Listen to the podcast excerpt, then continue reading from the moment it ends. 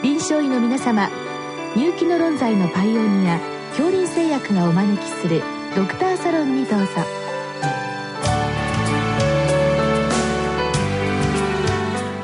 今日はお客様に井上記念病院健康管理センター副センター長小林淳二さんをお招きしております。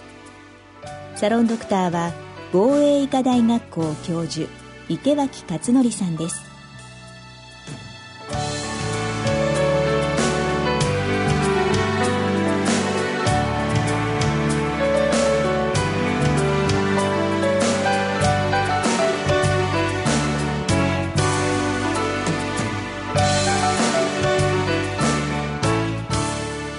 小林先生お久しぶりです。あ今日はどうもお招きいただきましてありがとうございます。小林先生は金沢に行っておられて最近千葉の方にお戻りになったということで、はいはい、早速今日、はい、修正志望ということで、来ていただきましたがありがとうございます。あの、今日の質問はあの2人高中性脂肪血症の患者さんいて、えー、治療してんだけどなかなかという質問なんです、で確かに私自身の印象としても、まあ、最近はあのスタチン諸々のゼチーやあとまあ PCSK9 等々ですね、高 LDL 血症の管理は、比較的容易になった反面、はいはい、高中性脂肪っていうのはなかなかですね、はい。えー、コントロールできないなという印象があります。はい、えーこれ、どうしてなんでしょうか、先生。はい。えっ、ー、と、まずは、あの、先生が先ほどおっしゃいました、コレステロールに関しては、うん、スタチンがかなりこう、よく効くってことが、もうどんどんエビデンスというもの確立されてますし、いろんな種類のスタチンが、うん、まあ、手に入るってことがありますけど、一方で、中性脂肪に関しては、まあ、お薬が少なかったってことと、ね、もう一つ重要なことは、ライフスタイル、まあ、特に飲酒とかそういったものなんですけども、その影響をものすごく強く受けるのが中性脂肪だということがあって、そういったことから管理しにくいってことが、まあ、一つあるんではないかというふうに思います。はい、確かに LDL の場合はスタチンあるいはゼチー合わせてまあはい終わりみたいな感じでしたけど、はいはい、中性脂肪はやっぱり本人がきちっと生活を送ってくれないと、はい、薬の効果が100%出ない感じがしますよね。はい、本当にその通りだと思います。薬をしっかり飲んでても、はい、糖質の多い食事をとってます。脂っこい食事をとってます。飲酒もしっかりやってますってことになっちゃうと、もうほとんどの薬もなかなか効きづらいってことがございます。はい。そういう意味で、まあ、あの、今日のご質問の2つの症例、はい、あの、まず最初の症例はですね、はい、30代の男性、若い、えー、男性の高中性脂肪血症、しかもですね、その数字が、えー、ストロングスタチンとフューラートを内服していても、中性脂肪が1500から2500です。はい、で、他の背景としたら、えー、まあ、この方、お酒飲まれないんですよね。そ、ねはい、そして肥満と、まあ、はい、あの、えー、軽度ですけども糖尿病もあると。そうですね。はい。しかも、あの、急性膵炎のエピソードが2回あるということなんですよね。そうですね。はい。はい。それで、まあ、家族歴もない。まあ、非常にまあ、そういう意味では、高度、あるいは著名な高中性脂肪血症という方で、まず先生、こういうデータ、数字を見て、先生はどう考えられますか？はい。えっ、ー、と、そうですね。この症例の場合は先生おっしゃいましたけど、糖尿病はありますけども、それをね、コントロール割り当てはいい糖尿病ということですね。すねだから、それ単独で中性脂肪が悪くなると、あんまりこう考えにくいということが、あございます。それから、2回急性膵炎を起こしているとって、以前のデータなんかもすごく気になるということと、それから、あの、スターチンとフィブラートを使用していても、TG、中性脂肪が1500から2500。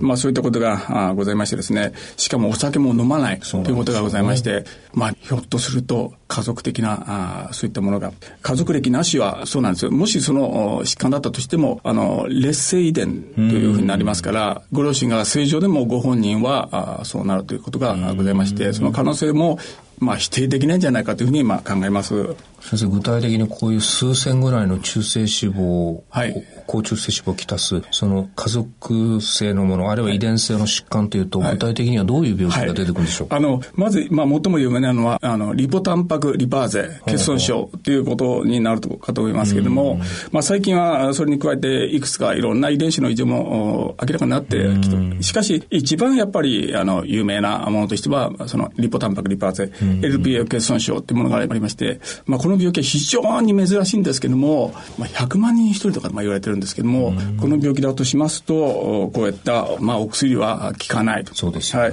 糖尿病とかあっても大した糖尿病ではない、お酒も飲まないということになってくるかというふうに思います。はい。確かに、その今お飲みのフィブラートっていうのは、えー、リポタンパクリパーゼ、LPL の活性をこう、活性化させる。はい。あの、LPL そのものがなければ、はい、あの活性化のしようもないわけですね。その通りです。はい。LPL そのものがないか、あるいはあっても遺伝的に変異のある異常な、あの、タンパクリパーゼってことですと、機能を持たないってことになりますから、いくらそんなものを増やしても、機能がないわけですから、やっぱりその、この中性脂肪がすごく高くなってしまうということになりますけれども。まあ、この患者さんの場合、まあ、LPL、まあ、稀ですけれども、はい、ちょっと専門家である先生から見ると、はい、その病気の可能性もあるよと。ちょっと否定できないんじゃないかというふうに思います。はい、ただこの方は急性膵炎で入院して、まあ当然ある期間絶食、はい、その時にはほぼ正常まで中性脂肪が下がってるんですよね。そうですね。これ LPL 欠損症ではどうなんでしょう、はい、重要なご指摘じゃないかというふうに思います。まあこのその絶食中っていうのは当然ですから、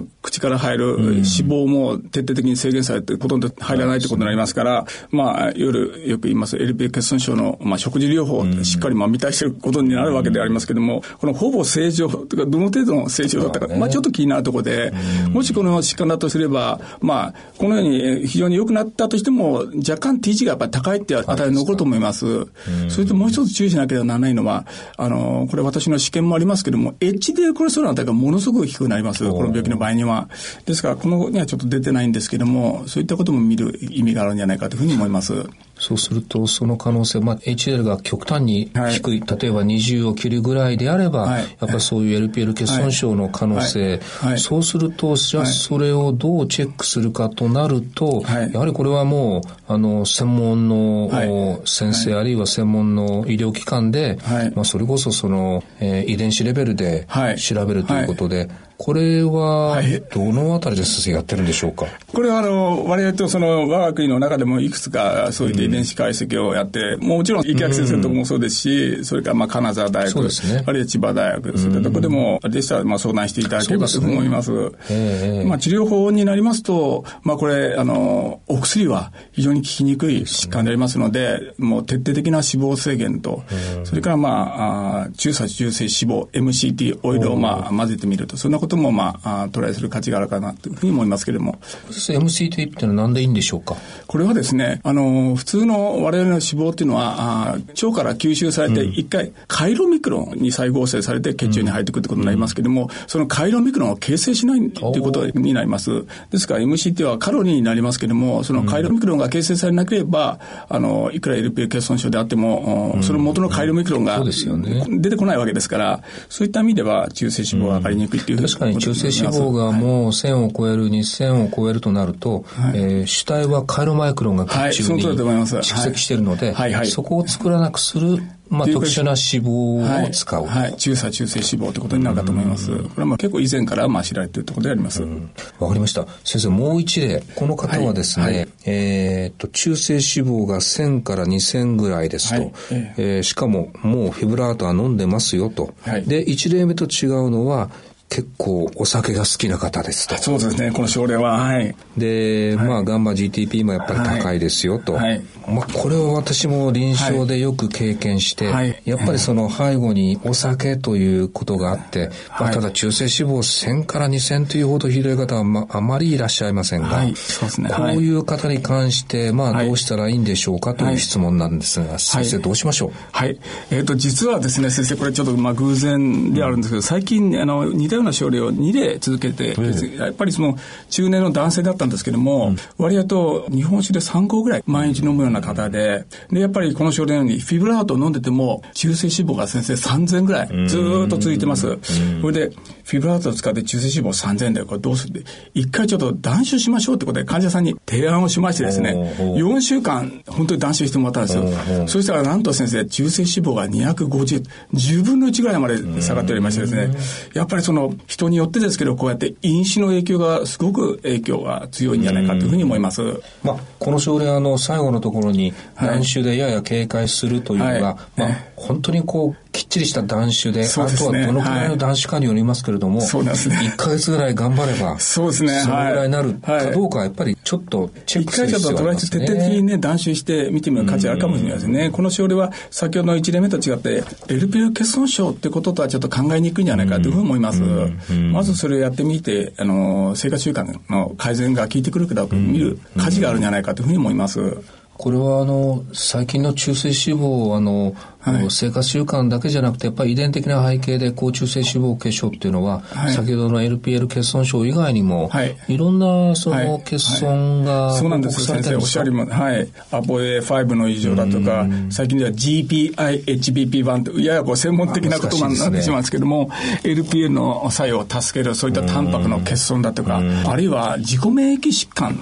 関連のものあります。その GPI-HBP1 の抗体が体の中にできちゃっていわゆるその膠原病にまあ併発した高中性脂肪血症になるかと思いますけれども、それをしっかりあの膠原病を治療することによって GPI、その抗体も消失して、まあ改善すると、そういうことですけれども、最近いろんなものがあ分かってきております。あの、まあフィブラート、まあ高中性脂肪の時にはどうしてもフィブラートですけれども、はい、最近先生、新しいフィブラートで、はい、えー、ペマフィブラートというのが出ましたね。はい。えー、あれは先生、どんな特徴があるんでしょうか ?PPα に対する選択性がものすごく高いものでありまして、あの、要するに中性脂肪を下げる作用は非常に強いけれども、今までのフィブラートが持ってたその他の作用ですね、例えばクリアチン上げてしまうとか、そういったことはちょっとあの、懸念されてきたわけですけども、従来は。しかし今回の選択性が非常に高いペンマフィブラートに関しては、非常にそういったことも起きにくいということでありまして、あの、クリアチンがです、例えば0.9から1に上がるとか、そういうことを懸念しなくても済む、まあ、新しいタイプのフィブラートということであります。確かあれは従来のフィブラート、腎排泄性が多い中で、はい、えっ、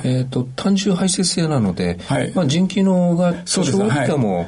使えるというメリットあるんですよね。はい。それに加えて、さらに選択性が高いということですから、非常にいい作用が表に出てくるって、そういう特徴がございまして、中性脂肪も非常に多く、ただまあ、あの、飲酒は制限した上でというふうに考えてみたいというふうに思います。夢のような薬じゃない。はい。やっぱりそのライフスタイルの改善ということは、あの、中性脂肪というのは非常に効いてきますんで、そこはしっかり患者さんにやっていただいて、うん、その上でもしコントロールつかなければ、それを併用するということになるかと思います。すね、ありがとうございました。ありがとうございました。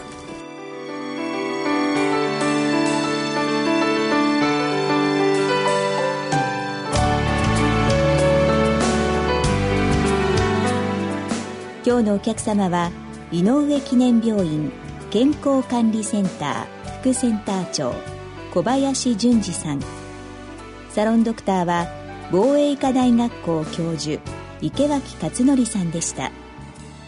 それではこれで恐竜製薬がお招きしましたドクターサロンを終わります。